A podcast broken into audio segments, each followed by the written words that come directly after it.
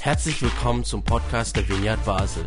Mit einer Online-Spende auf unserer Website kannst du unsere Arbeit und Vision finanziell unterstützen. Vielen Dank fürs Mittagen und viel Spaß beim Zuhören. Für mich, ich bin ein bisschen überwältigt. Äh, ich hätte nicht gedacht, noch so viele Gesichter wieder hier anzutreffen und es ist einfach so schön, dass ich euch alle wieder sehen kann und äh, schön auch, dass alle anderen, die ich noch nicht kenne, hier sind. Und ich habe eine Botschaft mitgebracht und ich hoffe, dass es ein kleiner Beitrag ist zu den Themen, die euch gerade beschäftigen.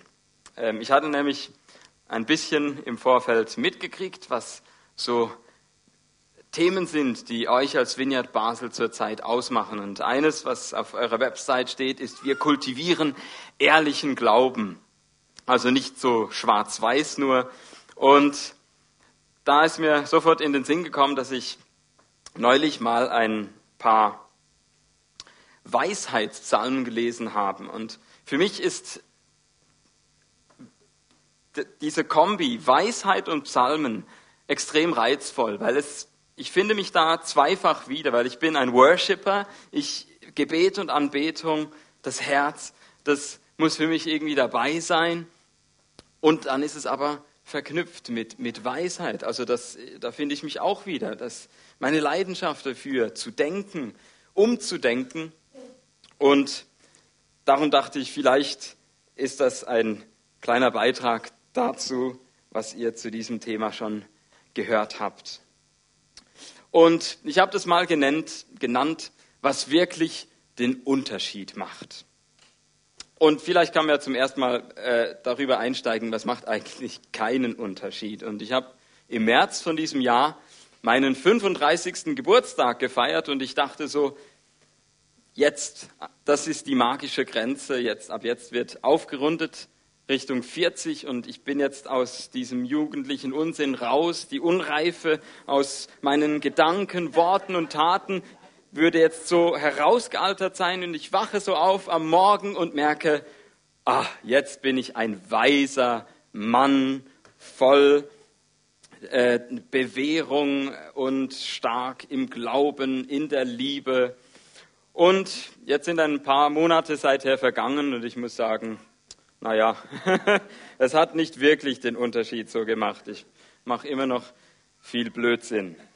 Aber Vielleicht, wenn es einen Geburtstag gibt, dann ist es ja der 18., wenn man so volljährig wird und dann ganz viele Dinge plötzlich erlaubt sind, die vorher verboten waren. Und dann ist es natürlich, Michel hat es schon erwähnt, natürlich der, der Tag Null ist ja auch wahrscheinlich etwas, was ich kann mich nicht daran erinnern und äh, ich habe es jetzt zweimal erlebt bei äh, einer Geburt. Da kommt jemand raus aus dem Bauch der Mutter und das muss ja ein Wahnsinnsunterschied sein aber man kann sich nicht daran erinnern. Aber damit hätte ich auch schon genannt, was für mich wirklich einen Unterschied macht, denn das sind natürlich eben mein kleiner David, der jetzt am 31. August auf die Welt gekommen ist, meine Sarah, die jetzt schon zweieinhalb Jahre ist, und meine Frau Chrissy. Diese Menschen haben mich vom Single zum Ehemann, zum Vater gemacht. Das waren schon äh, bedeutende Unterschiede in meinem Leben. Aber dann habe ich auch gedacht, es sind nicht nur Menschen, es sind ja auch Städte, die einen Unterschied gemacht haben in meinem Leben. Aktuell ist es die Stadt Heidelberg. Ähm, es war auch mal für ein Jahr die Stadt Aberdeen in Schottland. Und es war davor diese Stadt hier, Basel. Sind diese drei Städte, in denen habe ich Theologie studiert, aber ich habe natürlich weitaus mehr gemacht als nur das. Ich habe da gelebt, ich habe wichtige Menschen und ich habe tolle Gemeinden erlebt und diese hier war meine erste Gemeinde und es ist schön, wieder nach langer Zeit hier zu sein, in einer Gemeinde, die in meinem Leben einen Unterschied gemacht hat, und zwar einen positiven. Hier in Basel habe ich auch meine ersten exegetischen Vorlesungen gehabt an der Uni so. Und ihr habt ja eine äh, Serie gehabt über den Römerbrief. Ähm, das war meine erste Vorlesung im Neuen Testament. Und im Alten Testament war es eben eine zu den Psalmen. Und ich muss sagen, es war weniger eine Vorlesung, äh, wo dieses Buch ausgelegt wurde, es wurde zerlegt. Und ich dachte, so kann man doch nicht mit den Psalmen umgehen.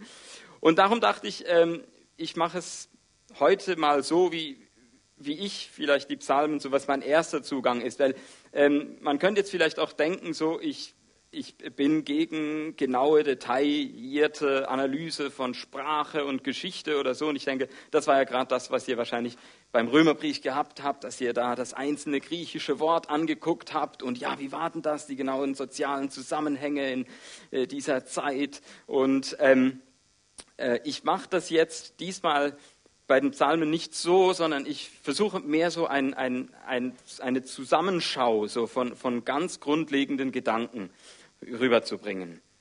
Und was ich aber gelernt habe in dieser Vorlesung über die Psalmen, das war, dass es verschiedene Gattungen gibt.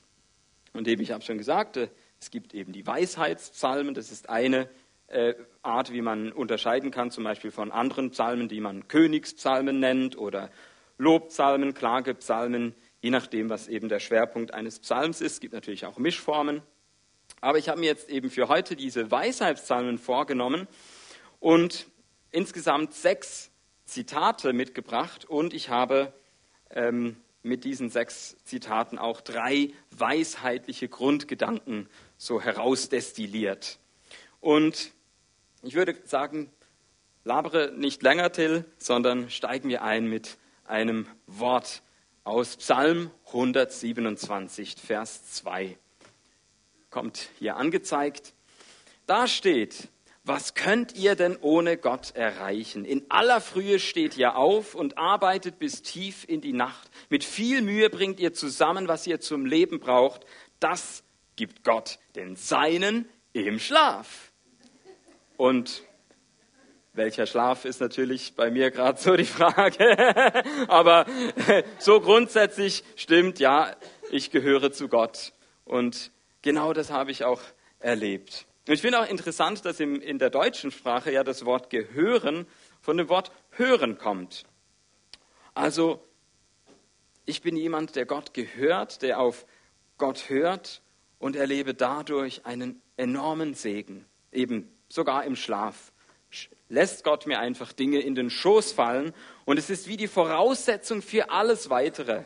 Es ist entscheidend, wenn ich all das, was ich erreicht habe in meinem Leben, nicht wieder verlieren will, sagt mir, erinnert mich dieser Psalm immer wieder daran, es ist nicht dein Mühen, dein Schuften, dein Sorgen machen, äh, deine Nachtschichten, die du schiebst, um noch irgendwie was fertig zu bekommen, sondern es ist eben diese Gunst Gottes, dieser Segen, der dir einfach so im Schlaf geschenkt wird.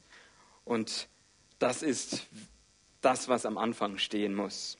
Und dazu noch ein zweites äh, Zitat aus Psalm 1, dem allerersten, Vers 6. Da steht, der Herr kennt die Taten der Menschen, die auf ihn hören und behält sie im Gedächtnis. Aber von denen, die nicht nach ihm fragen, bleibt keine Spur.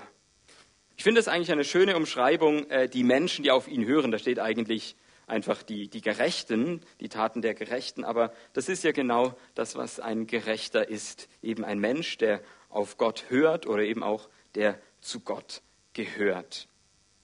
Und darum ist so mein erster Punkt, was den Unterschied macht, Weisheit Nummer eins, hören macht den Unterschied.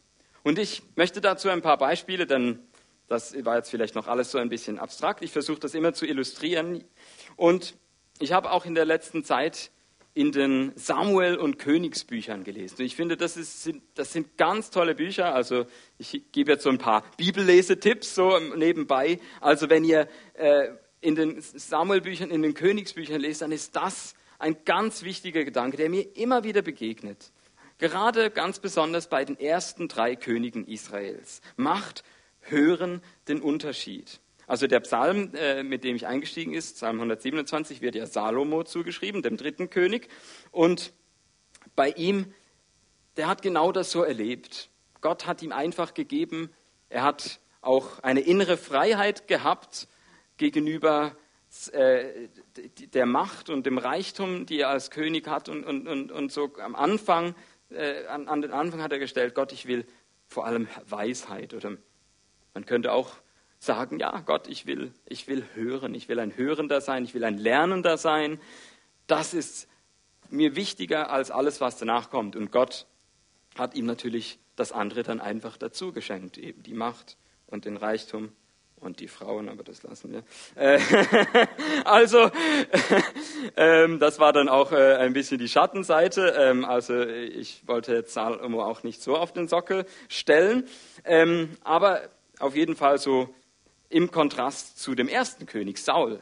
Weil der ist genau daran gescheitert. Der hat eben nicht auf Gott gehört. Der hat ein Problem gehabt damit, Gott einfach zu gehorchen, Gehorsam zu üben, sondern da war immer auch, ah, aber ich möchte auch ein bisschen auf die Leute hören. Ich, ich möchte auch den Leuten gefallen und äh, so hat er ein tragisches Ende genommen. Es ist kein, kein Happy End in seiner Geschichte, genau aus diesem Grund, weil es eben einen Unterschied für ihn gemacht hätte, aber er hatte das leider in seinem Leben nicht verwirklicht, auf Gott mehr zu hören als auf Menschen. Und dazwischen steht David als der zweite König. Und seine Geschichte ist eigentlich die spannendste, weil er hat auch wie Saul die, oder sagen wir so, er hat wie Salomo eben diese Erfahrung gemacht, Gott ähm, segnet mich, Gott gibt mir ähm, auch Macht, auch Reichtum und auch Frauen und gleichzeitig hat und gleichzeitig hat er aber auch diese Erfahrung gemacht von äh, Saul, dass er alles ähm, und, oder vieles zumindest einfach wieder verloren hat. Und, ähm, und jetzt kommt der Unterschied. Denn im Gegensatz zu Saul hat sein Leben nicht damit geendet, dass er halt, nachdem er den Höhepunkt seiner Macht erreicht hat, eben seinen Fehler gemacht hat, natürlich eben wegen einer Frau, und dann äh, für immer gescheitert ist, sondern seine Geschichte nimmt wieder eine Wende. Er, er wird wieder hergestellt. Und das hat genau damit zu tun, dass er ein Mann war, der bei allem Unperfekten nicht aufgehört hat, auf Gott zu hören, belehrbar zu sein. Und das sind für mich so die biblischen Beispiele, die mir einfallen, wenn es um diese Weisheit Nummer eins geht. Hören macht den Unterschied. Man kann es in diesen Geschichten von den ersten drei Königen studieren. Aber auch in meinem eigenen Leben war es so, ich, ich, ich, ich war nicht der komplette Heide oder so, dass ich äh, irgendwie gesagt habe, äh, Gott kann mir gestohlen bleiben und ist mir sowieso alles egal. Ähm, ich, ich war schon interessiert, aber es war für mich so, ich, ich habe schon vor allem auch auf mich gehört. Ja, was, was ich will und so. Und wenn da mal auch das Bedürfnis war, vielleicht nach einem Bibelwort, nach einer Anbetungszeit, nach irgendwelchen äh, geistlichen Inhalten, dann war das schon auch punktuell in meinem Leben da, dass ich auf Gott gehört habe, aber es war mit sehr viel Kompromissen verbunden. Und wenn es in meinem Leben so einen klassischen Bekehrungsmoment gab, dann war das unmittelbar, bevor ich nach Basel kam. Da habe ich eine DTS, eine Jüngerschaftsschule gemacht bei Jugend mit einer Mission und da gemerkt, wow, was, was macht es für einen Unterschied, wenn ich wirklich das einfach tue. Es war vielleicht sogar so ein bisschen ein ähnlicher Moment wie bei John Wimber, der Begründer von der Vineyard-Bewegung, der, der, der, der, die Bibel, der hat ja auch so durch eine äh, quäkerische äh, Bibelstudie so sich äh, irgendwie durchgelesen in der Bibel und, und, und, und kam so mit dieser Frage, ja, und wann machen wir es endlich? So, when do we get to do the stuff? Und für mich war das auch so, ich habe äh, die Bibel schon davor, glaube ein oder sogar zweimal durchgelesen, aber in der Jungerschaftsschule war plötzlich, stimmt, das kann man ja auch in die Praxis umsetzen. Das ist nicht nur ein netter Gedanke so, sondern ich habe plötzlich gemerkt, wie ganz viele Begriffe einen Inhalt bekommen haben. Ewiges Leben, Gnade, vieles war für mich nur so eine Floskel oder irgendwie eine Theorie halt. Und ich, Woche für Woche in dieser Schule, wo, wo, wo man verschiedene äh, Sprecher gehört hat, hat Gott angefangen, mein Leben ähm, äh, auf diesen Track, auf, dieses, auf diese Schiene äh, der biblischen Botschaft zu bringen. Mir seine Liebe gezeigt, sein, sein, sein Anliegen äh, der Heiligkeit. Ich habe mich an einem Wochenende mit meiner Mutter ähm, getroffen, um mich mit ihr zu versöhnen, weil wir hatten es äh, davor nicht sehr leicht. Ähm, und dann gleich die nächste Woche hatten wir eine Woche über den Heiligen Geist Und äh, ich habe noch so gesagt, oh, also ähm, ich will nicht berührt werden, aber das hat überhaupt nichts genutzt, denn der Heilige Geist hat mich äh, so äh, äh krass durchgeschüttelt, äh, ohne dass diese Frau äh, beim Beten mich irgendwie manipuliert hätte. Und es war für mich einfach klar, ich hatte nie mehr Scham zu bekennen, ich folge Jesus, ich oder zweifle, dass es Gott gibt. Irgendwie so, es war wirklich so, da in wenig, in einer sehr konzentrierten, kompakten Zeit ist unglaublich viel passiert. Und, und das war genau das. Es macht einen Unterschied, wenn ich einfach höre und tue, was in diesem Buch steht und was Gott direkt durch seinen Geist zu mir sagt. Und ich kam dann aus dieser Schule nach Basel, habe mich dann auch in Basel zum Teil wieder mit, äh, mit Leuten getroffen, die mich von früher äh, kannten. Und ich weiß noch, ein Feedback war, Till, was ist denn eigentlich mit dir passiert? Du hörst besser zu. Und das war nochmal so eine Bestätigung und ich gemerkt, es ist nicht nur gegenüber Gott, sondern es hat auch gegenüber Menschen bei mir etwas verändert, etwas ausgelöst. Ich habe gemerkt, meine Ohren sind irgendwie offener, überhaupt offen geworden. Und jetzt eben ist ja das Thema so die Weisheit, Glaubenserfahrung und ich beschreibe das jetzt so als meine erste Station, die einen Unterschied gemacht haben. Jetzt werde ich dann weitergehen. Aber ich will damit nicht sagen, das ist quasi das, was ich da äh, so mein, mein, meine erste Erfahrung gewesen so und, und so das Einfache, eben so ein bisschen dieses Schwarz-Weiße, ja, die, die auf Gott hören, die kommen auf den guten Weg und die, die halt nicht hören, die kommen auf den äh, schlechten Weg und so und da ist klar, die einen, die anderen, zwei Schubladen, Schluss. Ähm, ich will nicht sagen, ich habe das dann hintergelassen, jetzt kommt äh, das nächste so, sondern das ist für mich immer noch wichtig, einfach diese Botschaft zu hören. Gott sagt, ich liebe dich. Und ich habe so tolle Ideen für dein Leben. Und ich will nur das Beste für dich. Höre auf mich. Sei nahe bei mir. Lebe diese Beziehung. Und, und das würde ich heute alles auch immer noch, noch so sagen und glauben. Was ich aber auch sagen will, ist, für manche ist damit bereits alles gesagt. Die würden jetzt sagen, gut, jetzt können wir das Schlusslied machen, ähm, höre auf Gott, dann bist du auf der richtigen Seite und äh, gut ist. Aber ganz so einfach ist es nicht. Und darum möchte ich jetzt äh, nochmal zwei weitere Psalmzitate bringen. Und das erste ist aus Psalm 73. Und da steht, ich war eifersüchtig auf die Menschen, die nicht nach dem Willen Gottes fragen, denn ich sah, dass es ihnen so gut geht. Mist. Sollte es nicht dem, der nicht nach Gott fragt, nicht sofort schlecht gehen? Ja, ich mache gerade irgendwas Falsches, ich ähm, habe irgendwie einen blöden Gedanken, ich wende mich kurz von Gott ab und gleich tut sich der Boden auf und ich stürze, eine Ziegel fällt vom Dach und erschlägt mich oder ein Blumentopf oder irgendwie so. Aber so ist es nicht. Und es fällt auf, immerhin, das ist ein kleiner Trost, dass dieser Satz in der Vergangenheitsform ist. Das heißt nicht, ich bin eifersüchtig, ich war eifersüchtig. Also muss offenbar doch ein Prozess stattgefunden haben seither, dass er sagt, ich war, ich bin es jetzt nicht mehr, ich, ich war eifersüchtig. Also irgendwie spielt da der Zeitfaktor eine Rolle. Und jetzt noch ein zweiter Satz, der es noch äh, klarer äh, vielleicht bringt, ist aus Psalm 37, Vers 7. Da steht, werde ruhig vor dem Herrn und warte gelassen auf sein Tun, wenn Menschen, die Böses im Schilde führen, auch noch ständig Erfolg haben, reg dich nicht auf.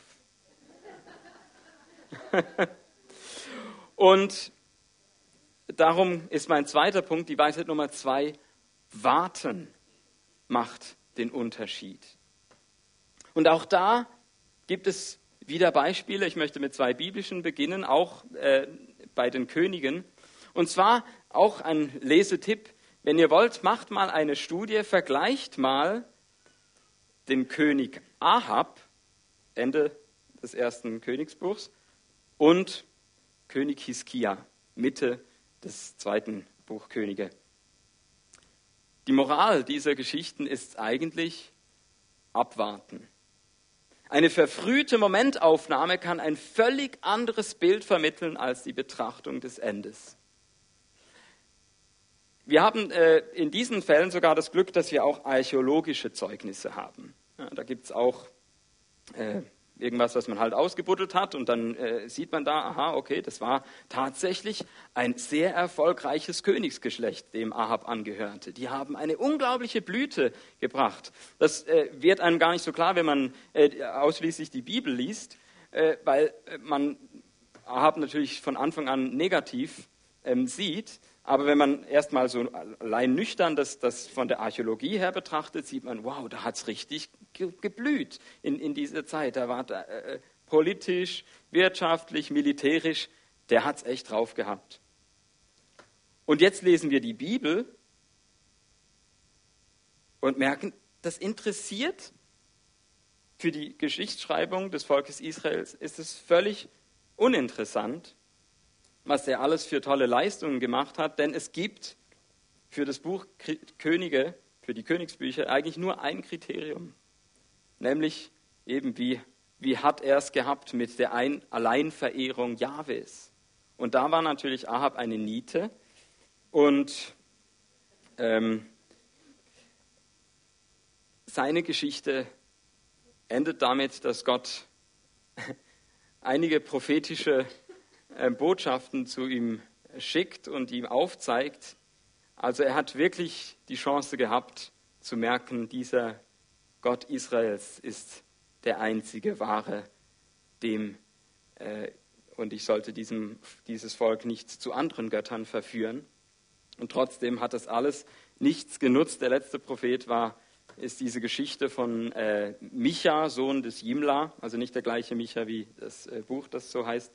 Und der hat dann diese Vision und sagt, Gott hat eben es so gemacht, dass Lügenpropheten den Ahab verführen, dass er noch einmal in den Krieg zieht und in diesem Krieg kommt er dann um. Das war quasi so, ähm, jetzt ist das Maß voll, jetzt kriegt er die, für die, die Konsequenz für, für das, was er gemacht hat. Aber viele, viele, viele, viele, viele Jahre war nichts, ist nichts passiert, ist ihm kein Blumenkopf aus dem Kopf gefallen, sondern er hat, er hat ein, ein florierendes Königreich von der Hauptstadt Samaria, also das Nordreich aus, äh, geführt. Und jetzt ist der Kontrast dazu König Hiskia, denn da auch aus außerbiblischen Zeugnissen sehen wir, dieser Hiskia hat eigentlich eine Riesendummheit begangen. Denn es war so, die Assyrer, die haben eben dann das, äh, das Nordreich besiegt schlussendlich und dieser Schock saß den Leuten im Südreich Juda in den Gliedern noch. Und trotzdem hat Hiskia es gewagt und gesagt, ich probiere mal, ob ich nicht vielleicht doch ähm, mit den Assyrern, die, die waren dann in einer Abhängigkeit, ähm, als Vasallen, sagt man. Und dann hat Hiskia gedacht, ich kann es ja mal probieren, ich, ich stelle jetzt die Zahlungen ein oder so und guck mal, was passiert. Und dann äh, sind die Assyrer angerückt. Und es war eine verheerende Zerstörung und, es hat, und Hiskia und das Volk vor allem mussten einen großen Preis dafür bezahlen. Und jetzt könnt ihr auch wieder denken, so, das müsste doch jetzt in der Bibel, ähm, es wird auch nicht verschwiegen in der Bibel, und es ist auch interessant, dass ja in der Bibel dann die Story so ist, dass dann bei der Belagerung Jerusalems plötzlich das Heer der Assyrer abziehen muss. Und es gibt auch außerbiblische Hinweise, dass da äh, irgendwas gewesen sein muss. War es eine, eine, eine Seuche vielleicht, die ausgebrochen ist? So in der Bibel steht, der Engel des Herrn kam und hat die irgendwie massakriert. Ähm, also spannend, wie, äh, was heißt das jetzt? Was war das genau? Aber auch hier haben wir wieder, man, wenn man einfach früh sein Urteil gefällt hätte, hätte man gesagt, ja, dieser Hiskia war einfach eine Vollkatastrophe für das Volk. Aber die Bibel kommt zu einem positiven äh, äh, Ergebnis bei der Endbewertung. Und auch da geht es wieder um dieses Kriterium, weil Hiskia wirklich diesen allein, diesen Glauben an Jahwe allein stark gefördert hat mit einer Reform. Und, dieser, und wegen dieser Reform hat man ihm all das verziehen. Unglaublich, ja. Aber man hat gesagt, im Rückblick, dieser Mann hat uns den Glauben an Jahwe nahegebracht, hat Nötiges unternommen, dass wir Gott, unserem Gott treu sein können. Und das ist aus Sicht der biblischen Geschichtsschreibung das, was zählt. Und okay, den Fehler, den er davor gemacht hat, nicht so schlimm. Und so macht also das Warten den Unterschied. Ja, ist auch so eine Weisheit, da müssten wir jetzt gar nicht unbedingt diese, äh, die Bibel zuziehen, ist irgendwie so allgemein verbreitet. Ja. Was auch immer du tust, achte auf das Ende. Und jetzt wieder zu meiner Geschichte. Ich habe eine, in, diese Jüngerschaftsschule bei Jugend mit einer Mission ist ja eingeteilt eben in einen Schulteil und dann in einen äh, Einsatzteil. Wir waren in Madagaskar und in Madagaskar war natürlich auch zuerst alles ganz toll und wir waren so richtig überzeugt und haben gepredigt und gebetet und Fürbitte gemacht und alles Mögliche. Und, und ich dachte so richtig, wow, ich bin, ich, bin, ich bin so richtig im Flow jetzt als Christ. und dann bin ich in der letzten äh, Woche, äh, bin, ich, bin ich äh, habe ich eine, eine Ohrenentzündung, irgend sowas bekommen. Ich wusste auch noch nicht genau, was es jetzt war. So. Äh, ähm, die Medizin war da nicht so toll. Die haben dann gleich mal Malaria diagnostiziert, war dann schlussendlich gar nicht so. Aber ich war total ähm, äh, erstmal in, in es, es, begann so an einem am Abend und dann sind die anderen Leute dann schon mal irgendwie schlafen gegangen und ich hatte einfach so einen Schmerz im Ohr. Und ich dachte, komm, jetzt legst dich hin und morgen ist es dann vielleicht. Aber ich konnte, es wurde immer stärker, so pulsierend. Und ähm, ich habe mich ge, ge, ge, gekrümmt fast vor Schmerz. Und übrigens, kleine Zwischenbemerkung, das Wort warten im Psalm 37 kommt von sich vor Schmerz winden. Also ich finde noch witzig, weil, weil es wird hier übersetzt, gute Nachricht, Bibel ist alle Zitate aus dieser äh, Übersetzung, warte gelassen auf sein Tun. Aber ähm, ist es nicht so, ähm, äh, auch das könnte man ja falsch hören. Ja? Man könnte ja sagen so, was, du bist Christ und du bist nicht gelassen.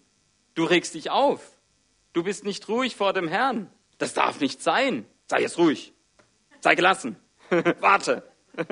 Aber ich glaube nicht, dass es so zu hören ist, sondern man sagt ja genau das, weil eben das ist dass ich zum Beispiel, oder auch, ich kann ja auch einem, äh, wenn ich, manchmal ist es zwar schon so, dass ich meiner Tochter sage, jetzt schlaf endlich so, aber eigentlich ist es ja mehr ein Wunsch, ja, schlaf gut, kriegst einen Kuss, gute Nacht, so, ja, also ist ja Schlaf gut, ist zwar grammatikalisch gesehen Befehlsform, aber es ist ja nicht als Befehl eigentlich gedacht, sondern zu sagen, hey, ähm, äh, hey, ich wünsche dir eine gute Nacht. Und, und so denke ich auch, ist es hier mit dem Warten gemeint, hey, es ist okay, du, du regst dich auf, du, du bist gerade nicht gelassen, du bist nicht ruhig, aber ähm, vertrau einfach.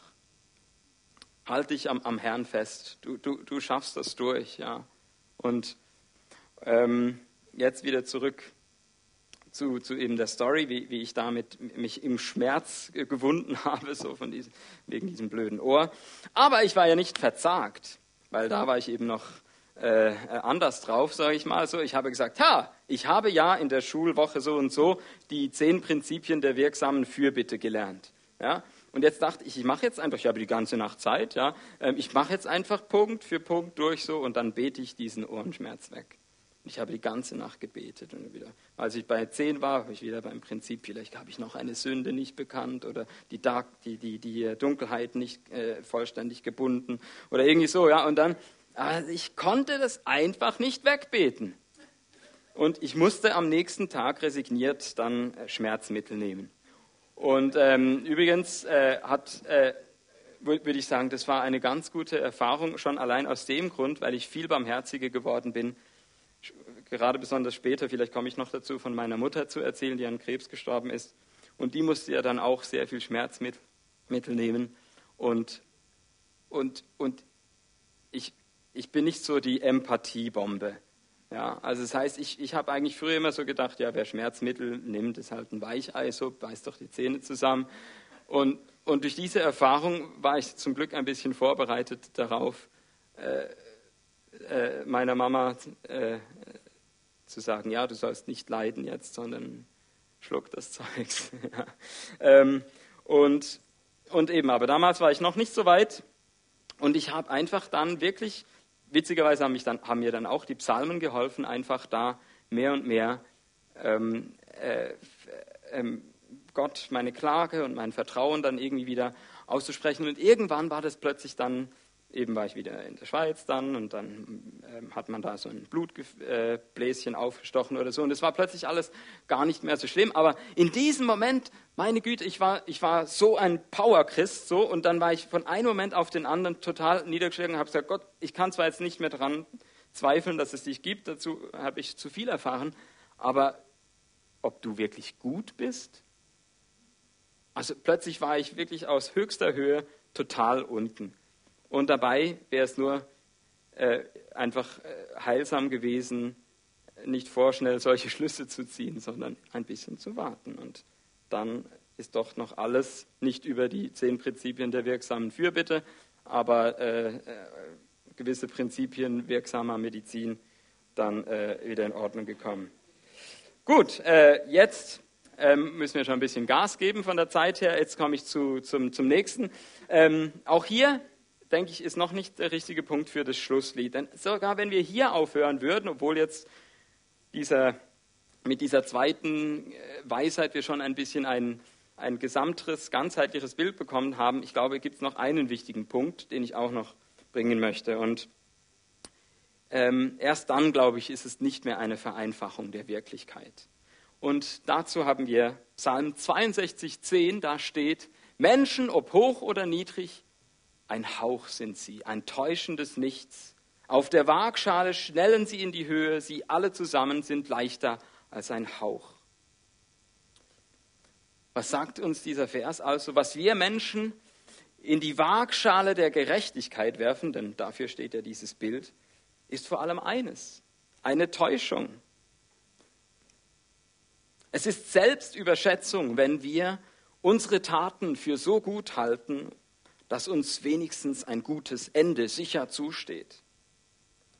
Und so kommt man an diesen Punkt, wo man irgendwie merkt, ich verstehe einfach nicht, wie das genau mit diesem Belohnungsmuster bei Gott funktioniert. Es ist wirklich so komplex, dass es mein Denken übersteigt. Ich kann mir vielleicht irgendwie vorstellen, dass eben gerade auch vielleicht so eine Erziehungsabsicht vielleicht da drin ist, dass, dass, dass es nicht einfach so ein Sonntagsspaziergang ist, schnell von A nach B, sondern über viele Umwege erzieht Gott mich zu, zu einer gewissen Geduld und Langmut, ähm, wenn nicht eben sofort ich äh, den Lohn bekomme für mein äh, Verhalten, sondern da noch andere Dinge irgendwo im Hintergrund laufen, die ich nicht verstehen kann.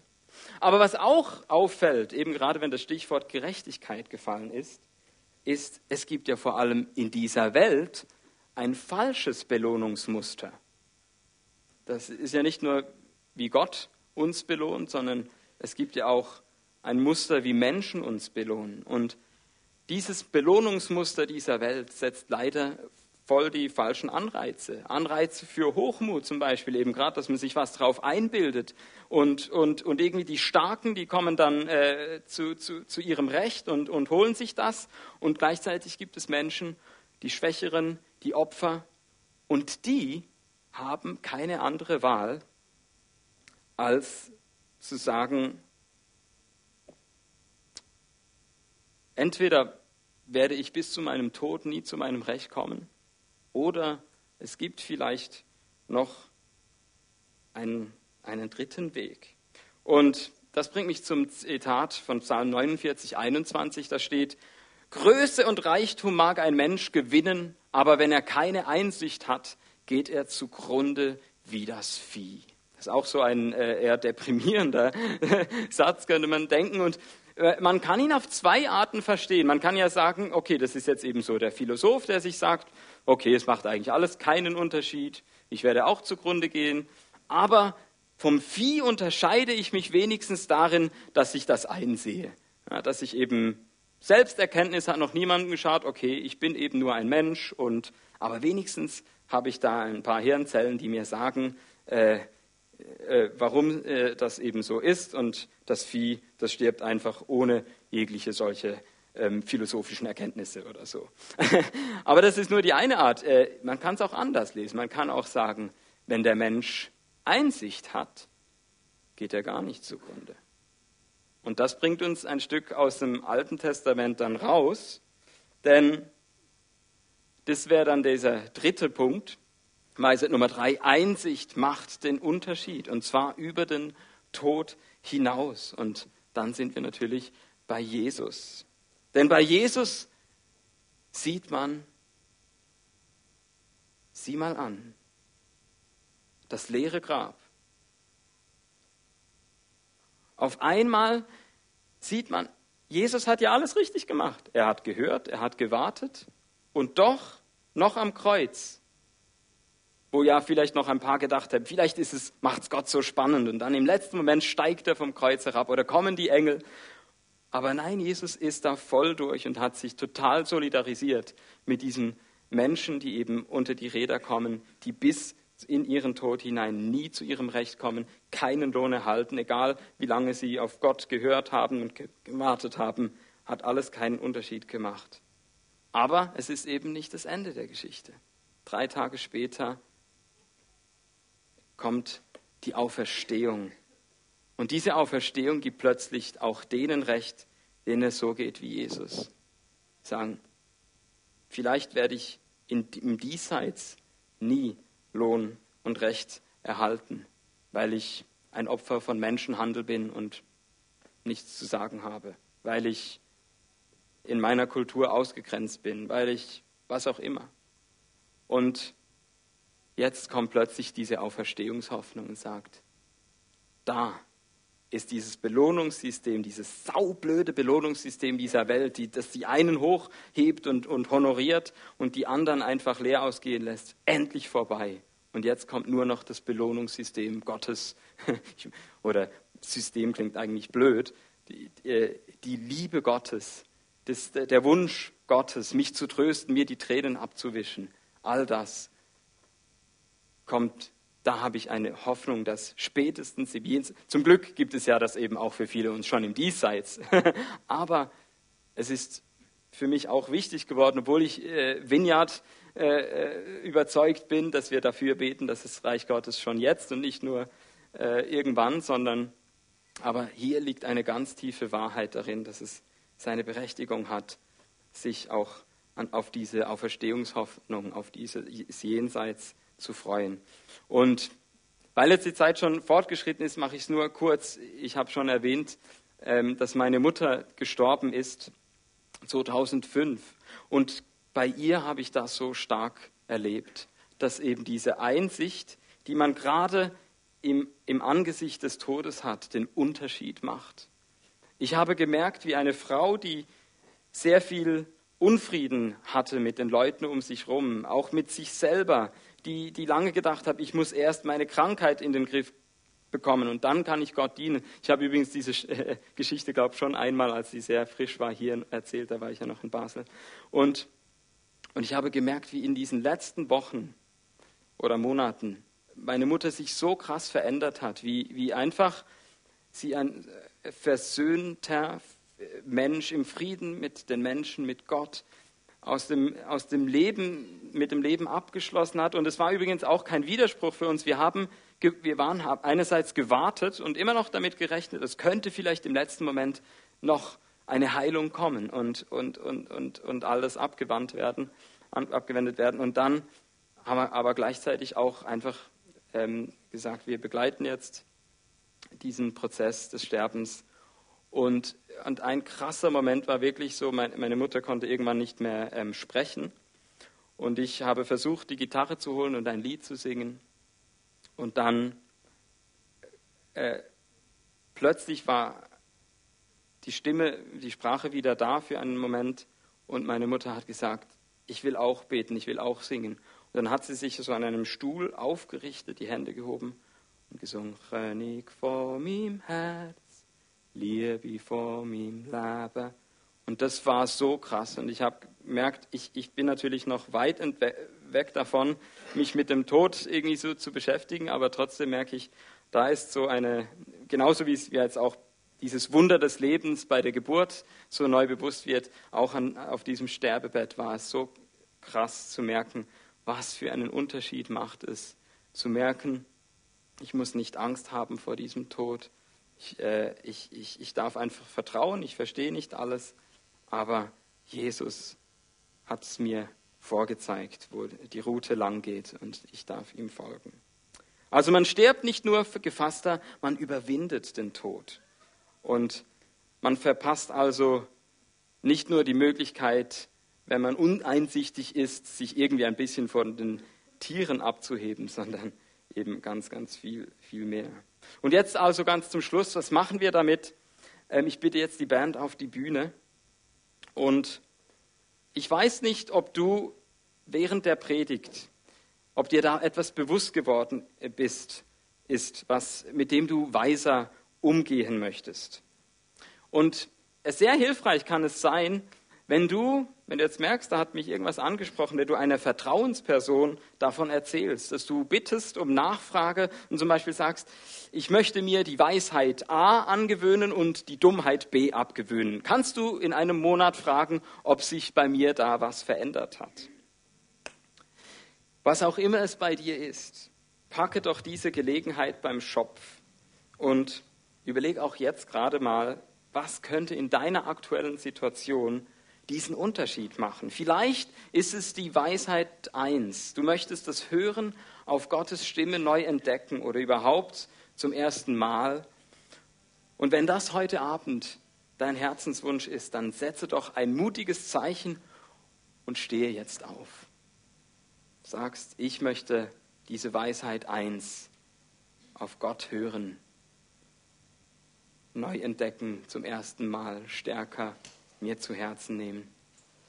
Ich glaube, dass das jetzt in meiner aktuellen Situation einen Unterschied machen kann. Und vielleicht ist es die Weisheit zwei. Du möchtest das mit diesem Warten dir aneignen, dass du mit der noch ausbleibenden Erfüllung einer Verheißung besser klarkommst. Und wenn heute Abend das dein Herzenswunsch ist, dann setze doch auch ein mutiges Zeichen und stehe jetzt auf und sag, warten, das ist das, was in meiner aktuellen Situation einen Unterschied machen kann. Und vielleicht ist es die Weisheit Nummer drei, du möchtest mehr von dieser tieferen Einsicht, dass sogar mit dem Tod nicht das letzte Wort gesprochen ist. Und wenn dein Herzenswunsch heute Abend das ist, dann setze auch nochmal dieses mutige Zeichen und stehe jetzt auf. Mit dem Tod ist noch nicht das letzte Wort gesprochen. Ich glaube, wenn ich diese Ein Einsicht tiefer verstehe und mir Gott das aufzeigt, dann macht es einen großen Unterschied. Und nur wenn du möchtest, kannst du zusätzlich noch deinen Arm hochheben, um deinen Sitznachbarn die Erlaubnis zu geben, dir jetzt während dem Schlussgebet die Hand auf die Schulter zu legen. Wenn du das aber vorerziehst, den Arm, unten, den Arm unten zu lassen und das Segnungsteam äh, in Anspruch zu nehmen oder gar nichts von all dem zu tun, das ist völlig okay, du hast alle Freiheit. Aber ich möchte jetzt einfach noch beten für die, die aufgestanden sind. Komm, Heiliger Geist, teile jetzt unter uns diese Gabe der Weisheit aus, die von dir kommt. Und auch wenn wir noch mit 60, 70, 80 nicht gefeit sind vor Dummheiten, glauben wir, dass du uns schlauer machst und nicht nur im Sinne von äh, einen großen Kopf zu kriegen, sondern wirklich eine, im Sinne von Glaubenserfahrung, Dinge, die tief hier drin verändern, die sinken, die, die uns festigen in diesem Glauben. Und die diesen Glauben eben auch ehrlicher machen, dass wir merken, es ist nicht schwarz und weiß, aber es ist auch nicht so, ich lasse jetzt das alles hinter mir und werde zum philosophischen Zyniker, sondern nein, das alles können wir zusammennehmen. Hören macht einen Unterschied, warten macht einen Unterschied, Einsicht macht einen Unterschied. Komm, Heiliger Geist, und pflanze das als einen guten Samen jetzt in unser Herz. Und lass uns den Unterschied erleben in, in diesen nächsten Tagen, kommenden Wochen, Monaten. Danke, dass du uns den Mut gibst, so zu glauben, allen Facetten und Farben.